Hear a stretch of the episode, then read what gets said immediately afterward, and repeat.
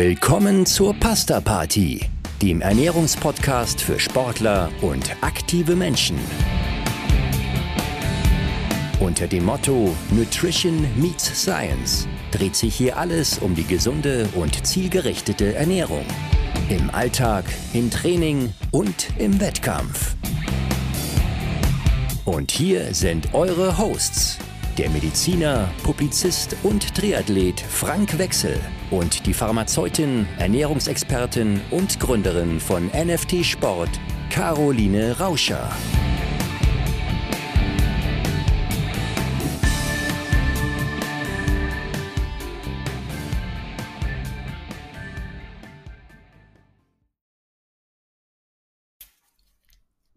Hallo Caro, schön dich zu sehen. Schön dich zu sehen, Frank. Grüß dich. Wir haben uns heute ein Thema vorgenommen, was jedem da draußen und jeder da draußen schon begegnet ist, ähm, wenn er einkaufen geht. Ja, wir wollen uns beschäftigen mit Lebensmitteln. Was drin ist, haben wir schon über viele, viele Episoden besprochen, aber uns geht es heute mal darum, was denn draufsteht. Wir wollen mal ein bisschen auf die Etiketten schauen, die bei den von dir so geliebten bunten Gemüsen äh, nicht zu finden sind, aber natürlich bei allem, was irgendwo verpackt ist, ähm, da finden wir einen großen Strichcode und ganz viele Daten und Zahlen. Ja, was steht drauf? Vor allen Dingen, warum ist es wichtig, dass überhaupt was draufsteht?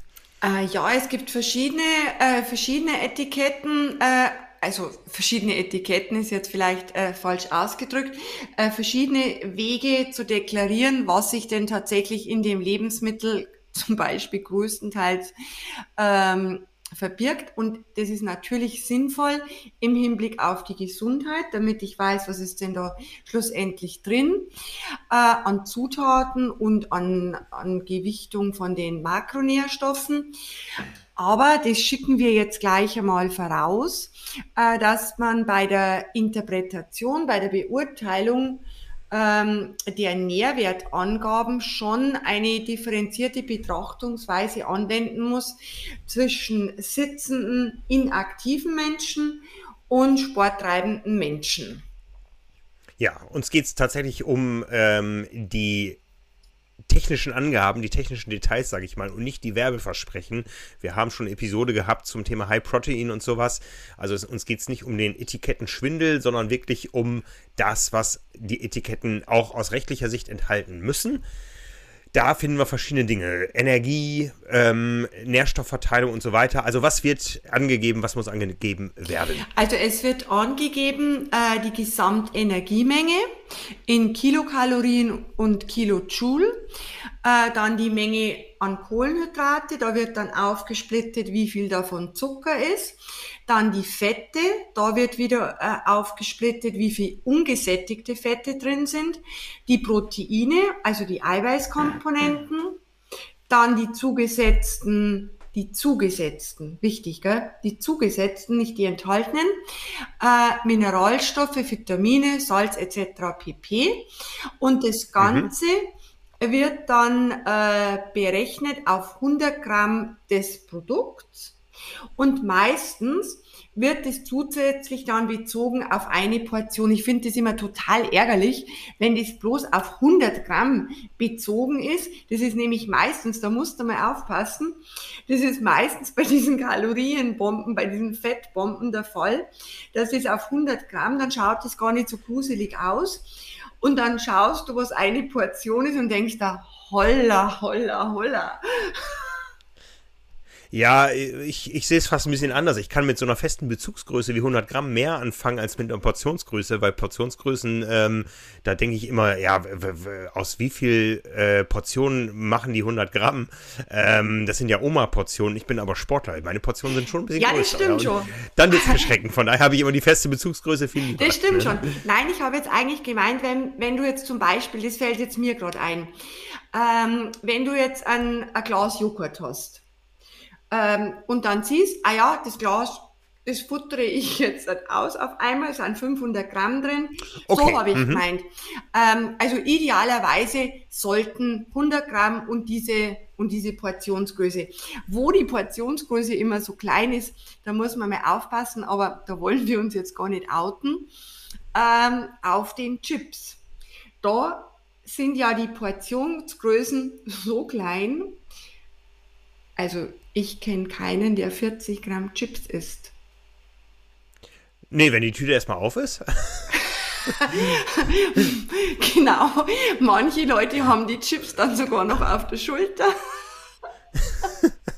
Na, jetzt, jetzt, jetzt wird's aber intim. Jetzt verrätst du aber Details hier. Das muss, das muss ich gerade aufklären. Also wir, wir sehen uns ja auch, wir hören uns nicht nur, wir sehen uns ja auch. Und ich schaue hier auf das Bild vorhin und denke, was habe ich da denn für einen Fleck auf der Schulter und fasse da drauf. Und da war das noch ein Nacho-Rest aus dem Kino gestern Abend. ja, aber die Portion, äh, ich finde auch bei Nutella-Größen Portions, äh, bei Nutella-Gläsern ja. Portionsgrößen irreführend, ja. weil für manche Ausdauersportler ist auch ein Nutella-Glas eine Portion. Ja, ja, genau. genau, da hast du recht. Ja, ähm, du hattest eben erwähnt, bei den Fetten wird unterschieden, auch bei den Kohlenhydraten wird schon, äh, oder ich sehe es immer häufiger, dass da unterschieden wird, gerade so bei, bei Cerealien oder sowas, dass da eben auch unterschieden wird zwischen langkettigen und kurzkettigen Zucker. Ja. Das finde ich einen guten Service. Ist das Pflicht oder ist das, das Service? Ist Pflicht, das ist Pflicht, das ist kein Service. Ich glaube, das wird kein äh, Hersteller machen, wenn das nicht Pflicht wäre. das ist eine sehr gute Info, aber was auch total wichtig ist, was du auch schon angesprochen hast, dass bei den Fetten differenziert produziert wird. Äh, diese mhm. ungesättigten Fette, äh, das sind ja die Fette, die schlussendlich ungesund sind für, für, unseren, für unsere Gesundheit. Und da sollte man. Noch schlimmer sind die auf meiner Schulter, wenn da Nachos liegen, ja, Transfette. Auf deiner Schulter, genau. Ja, also äh, haben wir erstmal so den Grundstock, was angezeigt wird. Ähm, oft findet man aber auch Zutaten, ja. Da gibt es dann ich glaube, äh, da sind wir uns schnell einig, dass eine kurze Zutatenliste immer die bessere ist und eine lange Zutatenliste ähm, eher für einen hohen Verarbeitungsgrad spricht, von dem wir wissen, dass der nicht gut ist. Genau, ja. Also die Zutatenliste, die kommt ja, also man hat oben, also man hat an erster Stelle dieses Etikett, das wir gerade äh, da aufskizziert haben. Und dann kommt die Zutatenliste und dann werden die verwendeten Zutaten äh, werden dann aufgeführt und zwar in absteigender Sortierung, also mengenmäßig absteigende äh, Sortierung, Entschuldigung. Und hier findet man dann auch, jetzt sind wir wieder bei unserem Thema, Frank, man findet hier auch die Süßungsmittel und Süßstoffe auf dieser, auf dieser Liste äh, und andere Zusatzstoffe. Aber was ein bisschen tückisch ist, ähm, wenn es gibt ja auch technische Hilfsstoffe, äh, die für die Verarbeitung notwendig sind und technische Hilfsmittel, die brauchen aber, also so viel ich weiß, nicht oder größtenteils nicht deklariert werden. Also es also kann schon zusätzlich noch was drin sein, was gar nicht auf der Liste aufgeführt ist fällt mir als Beispiel ein, zum Beispiel bei geriebenem Käse ähm, habe ich mal irgendwo gehört, dass da Sand mit drin ist, damit er nicht zusammenbappt. Wahnsinn, Sand. Habe ich ja, gehört. glaube ich, auf, glaube ich, ja. Mhm. Ich will dir keine Gerüchte in die Welt setzen. Ich glaube, es war ein, ein Bericht aus dem öffentlich-rechtlichen Fernsehen, wo es ums Thema Sand insgesamt mhm. ging und wo es darum ging, wo Sand überall verwendet mhm. wird. Ja, aber ähm, du sagtest, die, die, die Süßstoffe, Süßungsmittel, die äh, ja nicht als Süßstoffe und Süßungsmittel deklariert werden, sondern manchmal auch unter technischen Namen, aber auch der Zucker als solcher, der taucht ja auf. Ähm, Glukosesirup ist letztendlich in Wasser gelöster Zucker, oder? Ja, genau, ganz genau. Und äh, wenn ich jetzt zum Beispiel Haferflocken habe, äh, wo vor den, äh, wo vor den Dinkelflocken oder wie auch immer Getreideflocken der Zucker steht, äh, dann muss ich da schon sehr hellhörig werden. Absolut, absolut. Gibt es da äh, vielleicht auch den einen oder anderen Trick, äh, den Zucker aufzuteilen in reinen Zucker und Glukosesirup, damit er nicht an erster Stelle steht? Boah, da fragst mich etwas, aber ich glaube schon, dass man da äh, diese, diese Dinge so ein bisschen aufsplitten kann, um sie da, um sie da zu verteilen, aber ich glaube, das machen die gar nicht. Nee, also festzuhalten bleibt erstmal, was an erster Stelle steht, ist mengenmäßig am häufigsten enthalten. Und wenn das irgendwo Richtung Zucker oder sowas deutet, dann ist das nicht gut. Was, was sollte man da in den oberen Positionen auf keinen Fall finden? In den oberen Positionen, also wir sprechen hier äh, ganz wichtig, wir sprechen hier von den Lebensmitteln in der Basisernährung, nicht jetzt von den Sportprodukten, mhm, äh, weil da ist ja komplett andersrum. Ähm, wir sollten die Zucker nicht an oberster Stelle äh, finden. Ähm, wir sollten, ja gut, das ist jetzt schwierig, lass mich einmal überlegen.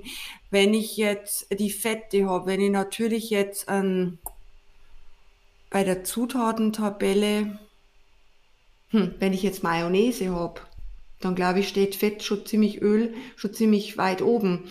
Ähm, ja, da ja. kommt halt mhm. dann drauf an, äh, was ist das für Öl? Das müsste ja dann dort stehen, ob das Rapsöl ist oder wie auch immer. Also mir fallen jetzt in dem Kontext, äh, was kritisch zu beurteilen ist, bei den Lebensmitteln, wieder immer gesagt, die Lebensmittel in der Basis, die Zucker ein. Ja, und das ist wirklich erstaunlich. Da muss man wirklich mal drauf achten. Auch Dinge, die jetzt gar nicht erstmal mit süßem Geschmack und so verbunden mhm. sind. Alles, was irgendwo ver verarbeitet ist, konserviert ist teilweise auch. Also ich sag mal so äh, Gurken mhm, oder genau. sowas. Ähm, ein Gurkenglas, da wundert man sich teilweise, wie viel Zucker dazu gesetzt ist. Oder Ketchup. Ja, ja, ja, ja. Das ist hm, ja das ist nicht die reine Tomate. Nein, das ist nicht die reine Tomate. da ist ja, oder überhaupt in diesen ganzen Cocktailsoßen, diesen fertigen, äh, Fertiggerichte überhaupt. Da, wenn man ja. mal diese Fertiggerichte anschaut, und es braucht gar nicht der letzte billige Shot sein, sondern es kannst da richtig Geld in die Hand nehmen und vielleicht sogar auch Bio, dann ist halt Biozucker drin. Mhm, Aber das mhm. macht es ja nicht besser. Aber der, der Zucker in den, in den äh, verarbeiteten, fertigen Lebensmitteln, also der, denke ich, ist wirklich ein ganz, ganz großes Problem. Ja, stimme ich dir voll zu.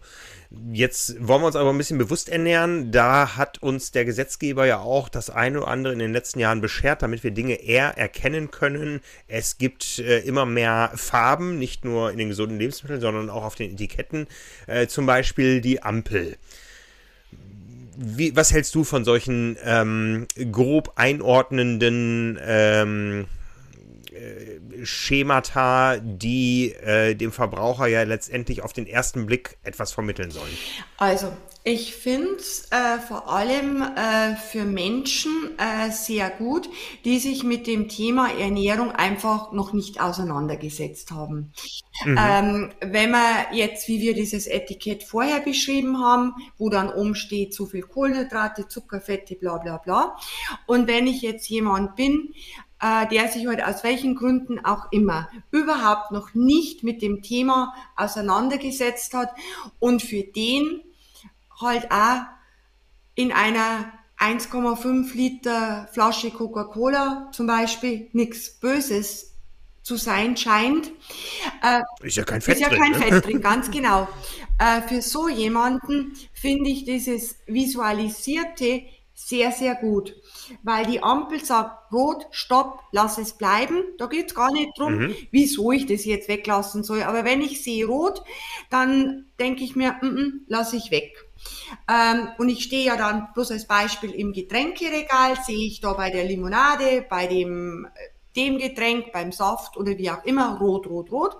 Und dann schaue ich einmal weiter und dann komme ich ans Mineralwasser und dann ist er plötzlich grün.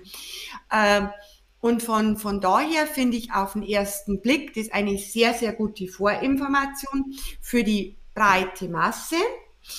Ähm, nicht für den, also nicht für den vorinformierten Konsumenten.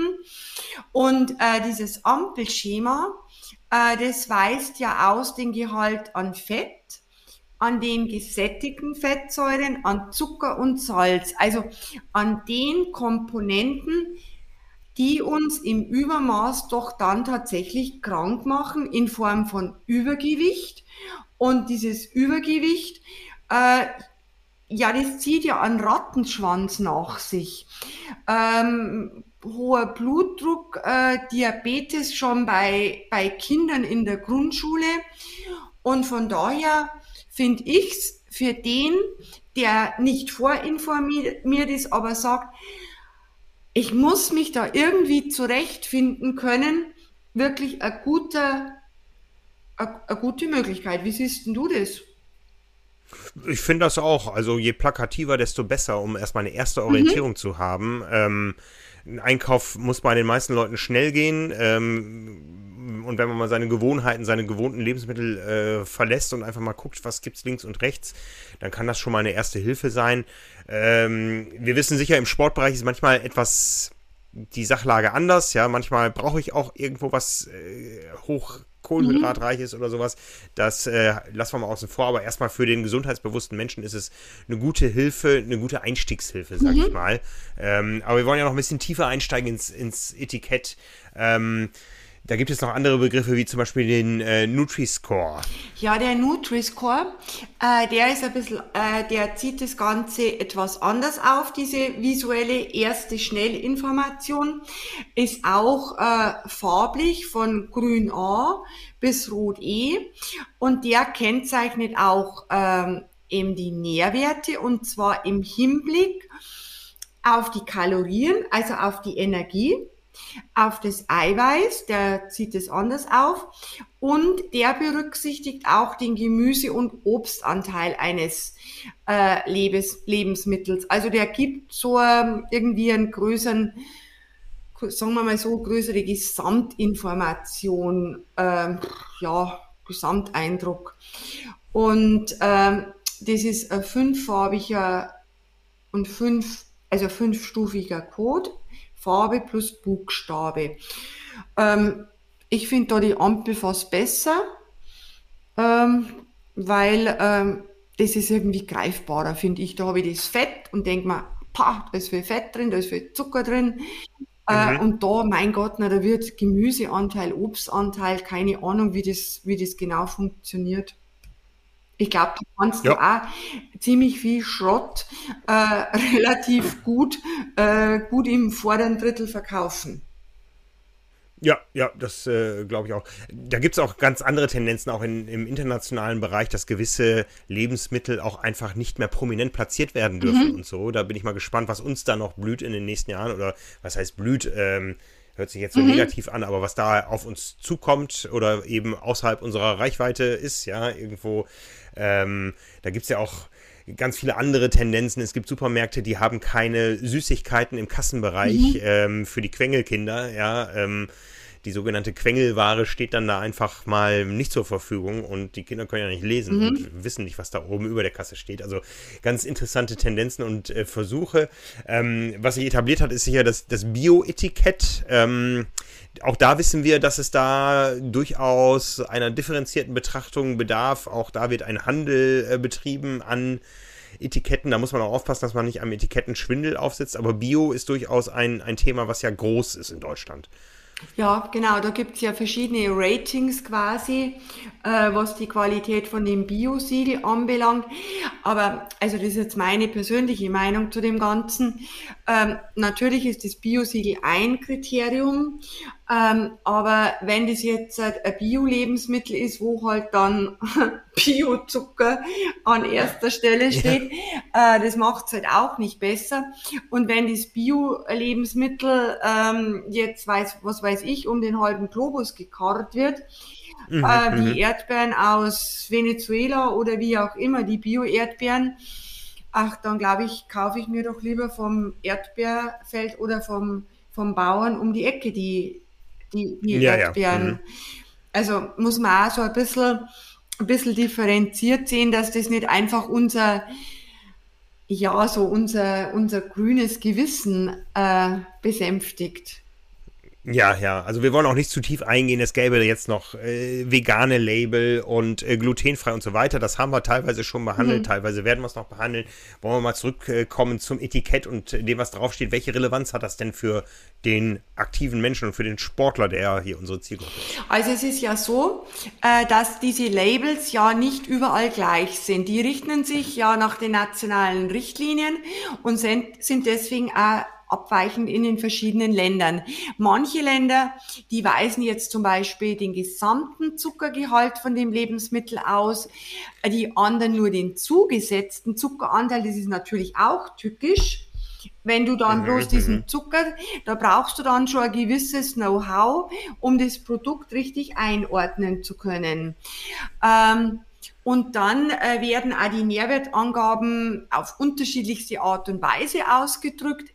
Also, dass sie sich, wie wir vorhin schon gesagt haben, auf 100 Gramm beziehen oder diese Mini-Portionen von den Chips und Nutella, die kein Mensch isst, realistisch.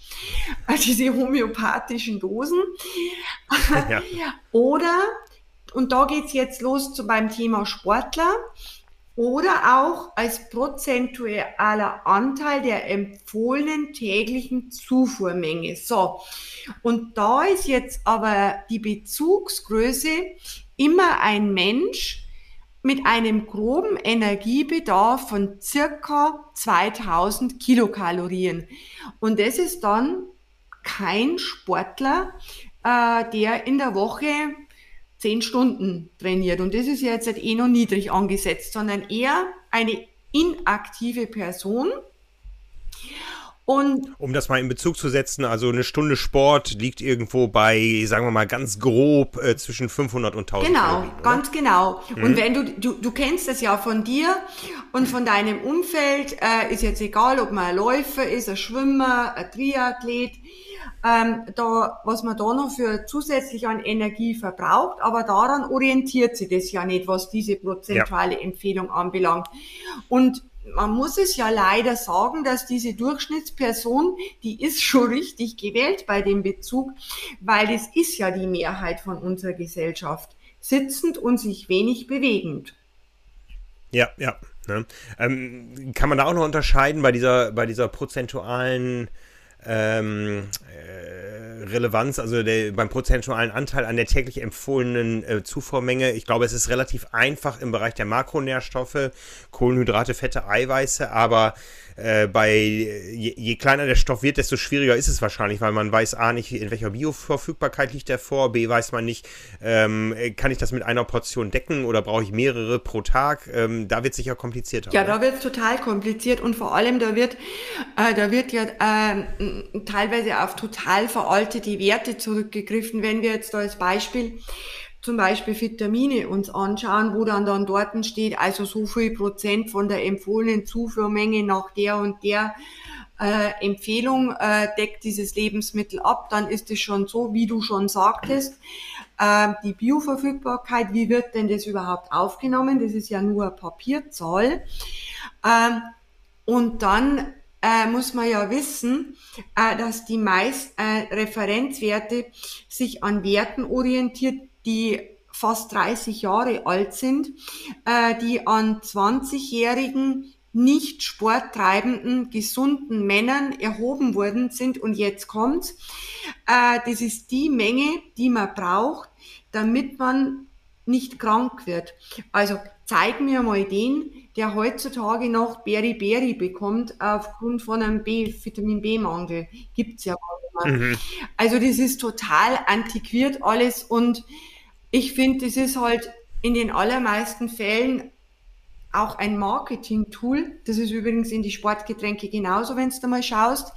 Da steht da mhm, oben, mhm, mhm. äh, was weiß ich, Vitamin C, 500 Prozent des Tagesbedarfs.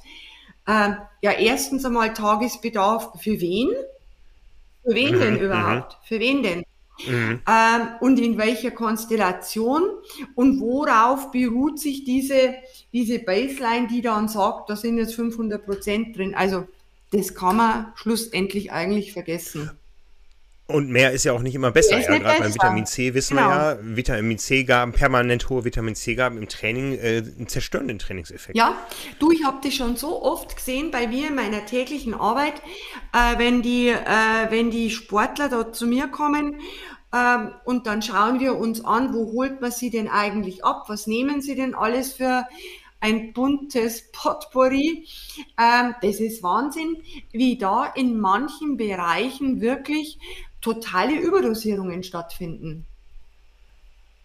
Ja, absolut. Hm. Also muss man aufpassen. Ja, kommen wir zurück in den Supermarkt. Ja, worauf sollte ich denn jetzt achten? Also als Sportler muss ich das Ganze ein bisschen relativieren. Da sind jetzt, so wie wir gesagt haben, ist ja die Ausgangssituation so, ich bin nicht sitzend und ich bewege mich viel. Das heißt, als Sportler hat man einen höheren Energiebedarf am Tag, schon, schon bedingt durch das Training und deswegen auch schon einen erhöhten Bedarf an Nährstoffen. Und man hat auch einen erhöhten Bedarf an, ja, an für die Allgemeinbevölkerung kritischen Stoffen, wie jetzt beispielsweise Salz. Ich erinnere mich da an eine Metastudie, ich glaube, ich habe sie schon mal erwähnt, aus dem, die war im Deutschen Ärzteblatt äh, äh, größer behandelt, wo es hieß, äh, dass die Sterblichkeit in einer Bevölkerung mit dem durchschnittlichen Salzkonsum zu tun hat. Da sind wir wieder beim nicht bewegten Menschen, aber der Sportler schwitzt, der braucht mehr tatsächlich. Genau, der Sportler braucht mehr und in der Regel deckt er automatisch schon diesen Mehrbedarf dadurch, dass er ja mehr isst. Der isst ja mehr. Ja. Äh, und der sollte äh, natürlich auch vernünftigerweise während seiner sportlichen Belastung und im Nachgang zu seiner sportlichen Belastung in der Rehydrierungsphase auch adäquat an Salz beziehungsweise eigentlich an Natrium zu sich nehmen. Und von daher, äh, wenn jetzt da ein Lebensmittel im Hinblick auf den, auf den Salzgehalt als negativ getrackt wird für den normal Durchschnittsbürger, heißt es aber noch lange nicht, dass das für den sporttreibenden Menschen ebenfalls negative Auswirkungen hat. Mhm, mhm. Ja, ähm, also Salz ist so ein Thema. Ähm, wollen wir da noch mal ein bisschen eingehen auf den Unterschied zwischen Salz und Natrium? Für viele ist es ja synonym. Ja, genau, das ist ein guter Einwand von dir. Ähm, Genau, das ist für viele synonym. Es ist aber eigentlich bloß eine Teilmenge, äh, weil Natrium ist eine Komponente vom Kochsalz, vom Natriumchlorid. Natriumchlorid, genau. genau. Äh, das sogenannte Kation.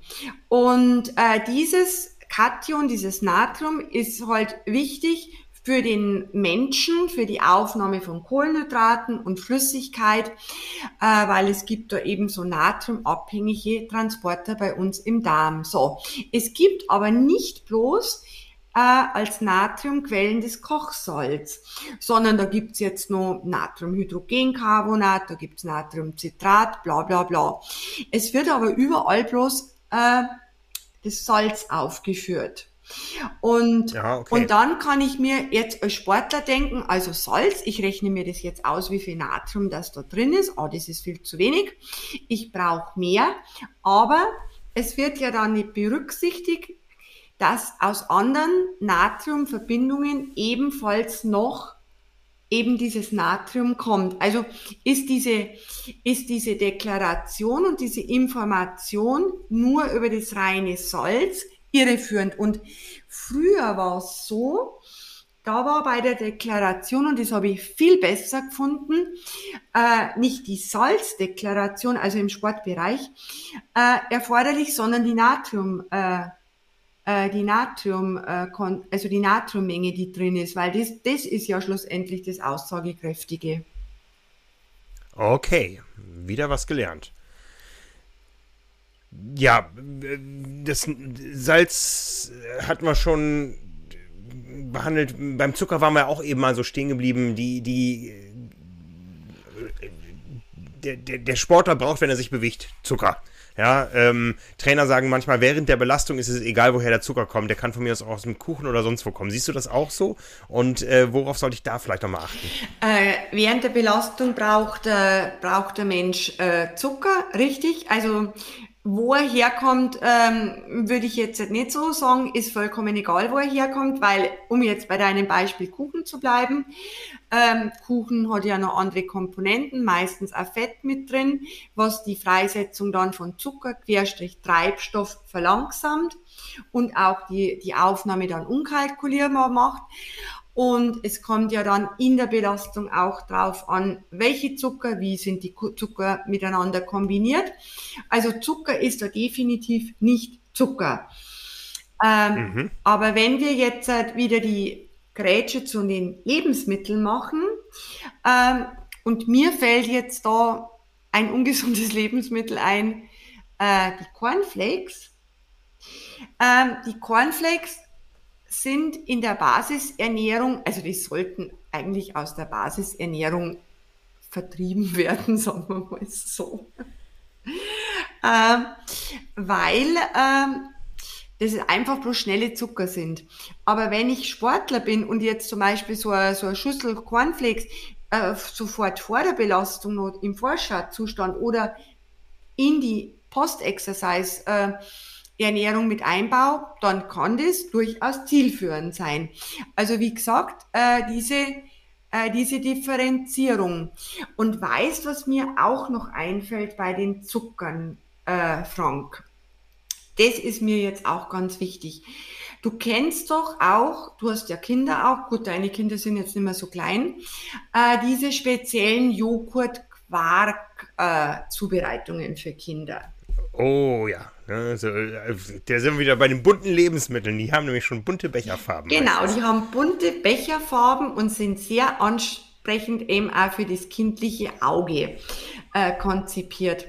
Und wenn man sich die einmal anschaut, das ist Wahnsinn. Das sind so richtige Zuckerbomben, Zucker- und Fettbomben. Ja, ja. ja. Schmecken aber auch nach der Belastung besonders. Ja. Genau, dass man da eben auch äh, aufpasst. Und wichtig halt, ähm, man kann jetzt äh, nicht verallgemeinern, äh, ob Zucker gut oder, oder böse ist. Für den Sportler, ja, für den Sportler. Genau, als unmittelbarer Treibstoff wird er manchmal gebraucht. In der Basisernährung sollte er eher vermieden genau. werden. Ich glaube, das können wir grob zusammenfassen. Genau. Ja, was, was nehmen wir sonst mit nach Hause aus dem Supermarkt? Also wir nehmen, äh, meinst du an Lebensmitteln oder was nehmen wir heute als Message mit heim? Was ist die Take-Home-Message? Was ist die Take-Home-Message heute? Ich würde mal sagen, ähm, das möglichst bunte, das sagen wir ja jedes Mal, aber man kann es nicht oft genug sagen. Bunt ja. wie der Regenbogen. Äh, mhm. Dann möglichst unverarbeitete Lebensmittel. Äh, dann schon die Deklaration ganz bewusst lesen, ganz wichtig. Und ganz wichtig finde ich jetzt halt für die, also die Lebensmittel für die Zielgruppe Kinder. Und die meisten unserer Hörer haben ja auch kleine Kinder. Wirklich ganz kritisch analysieren und äh, gesunde Varianten, Alternative einfach selber herstellen. Und halt auch, was wir auch immer wieder sagen, dass dieser ungesunde Makronährstoff Zucker trotz allem in der sportlichen Betätigung und nach der sportlichen Betätigung schlussendlich unverzichtbar ist. Also das wird mir jetzt nochmal einfallen. Ja, ich hoffe, dass wir dadurch ein Bewusstsein dafür geweckt haben, dass äh, die Dinge auf dem Etikett nicht ohne Grund draufstehen. Oft müssen sie draufstehen und auch das aus gutem Grund. Ja, wir sind in einem Prozess, dass Deklarationen da ähm, sich ändern. Ähm, dass äh, der Verbraucherschutz da auch ein immer höheres Gut ist. Ja, trotzdem müssen wir aufpassen, dass wir nicht äh, verschiedenen Werbeversprechungen auferliegen. Ja, ich glaube, da haben wir heute einiges ähm, besprochen, was die Etikettierung von Lebensmitteln betrifft. Ich danke dir dafür. Ich danke dir, Frank. Ja, euch da draußen wünschen wir natürlich äh, weiterhin guten Appetit, trotz allem, was euch vielleicht auf den Etiketten in Zukunft nicht mehr abschrecken wird, äh, damit ihr gesund bleibt. Ja, und äh, sagen euch natürlich vielen Dank fürs Zuhören. Servus, ciao. Ciao.